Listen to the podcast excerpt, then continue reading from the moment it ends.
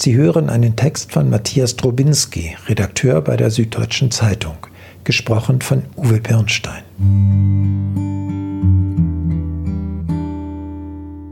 Ich aber sage euch, liebt eure Feinde und bittet für die, die euch verfolgen, auf dass ihr Kinder seid eures Vaters im Himmel. Matthäus 5, Vers 44. Liebt eure Feinde, geht's noch? Den Schuft, der mir Böses will, den Idioten, der mich beleidigt, mich verfolgt auf Twitter, den gewalttätigen Neonazi oder Islamisten oder Vergewaltiger, dem ich doch Einhalt gebieten soll? Alle umarmen im Namen des gütigen Kuschelgottes?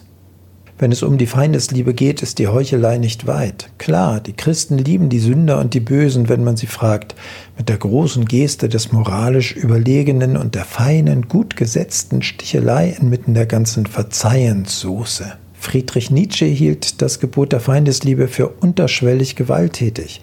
Es versuche, den anderen zu zwingen, von der Feindschaft abzulassen.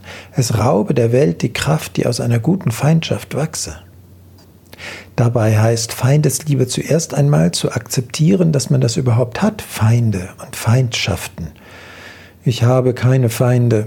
Das ist das Konstrukt des perfekt funktionierenden und überall beliebten Wesens mit tendenziell unendlich vielen Facebook-Freundschaften. Dabei sind Feindschaften unvermeidlich. Wer entscheidet, wählt das eine und verwirft das andere. Wer unterscheidet, benennt richtig und falsch. Immer bleibt einer, eine auf der Strecke, ist auf der anderen Seite. Immer gibt es eine Gegnerschaft und oft die harte Form dieser Gegnerschaft, die Feindschaft. Sie kann aus Missverständnissen und Kommunikationspannen entstehen, sie kann aber auch christlich geboten sein. Es gibt Taten, Haltungen und Meinungen, die der Botschaft Jesu Feind sind. Jesus selber hat das so gesagt. Feindesliebe heißt, einen Feind zu haben, einer Feindschaft nicht auszuweichen und doch den Feind als Mensch zu achten, seine Würde zu schützen, auch in der härtesten Auseinandersetzung eine Tür offen zu halten, auch wenn sie zum Einfallstor für den Feind werden könnte.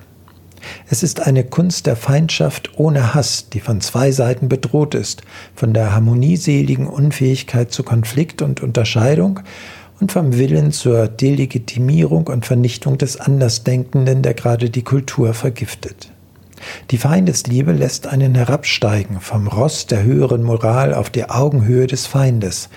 Feinde sind wir beide. In dieser Hinsicht ist keiner besser als der andere. Sie verlangt die Prüfung des Streitgegenstands. Um was geht es? Und ist das die Feindschaft wert? Sie relativiert den eigenen Wahrheitsanspruch und sieht die Wahrheit des anderen. Kein Mensch kann das immer, jeden Tag und gegenüber jedermann. Die Feindesliebe trägt strukturell die Überforderung in sich. Aber man könnte ja mal üben, ein bisschen. Sie hörten einen Text von Matthias Drobinski, Redakteur bei der Süddeutschen Zeitung, gesprochen von Uwe Birnstein.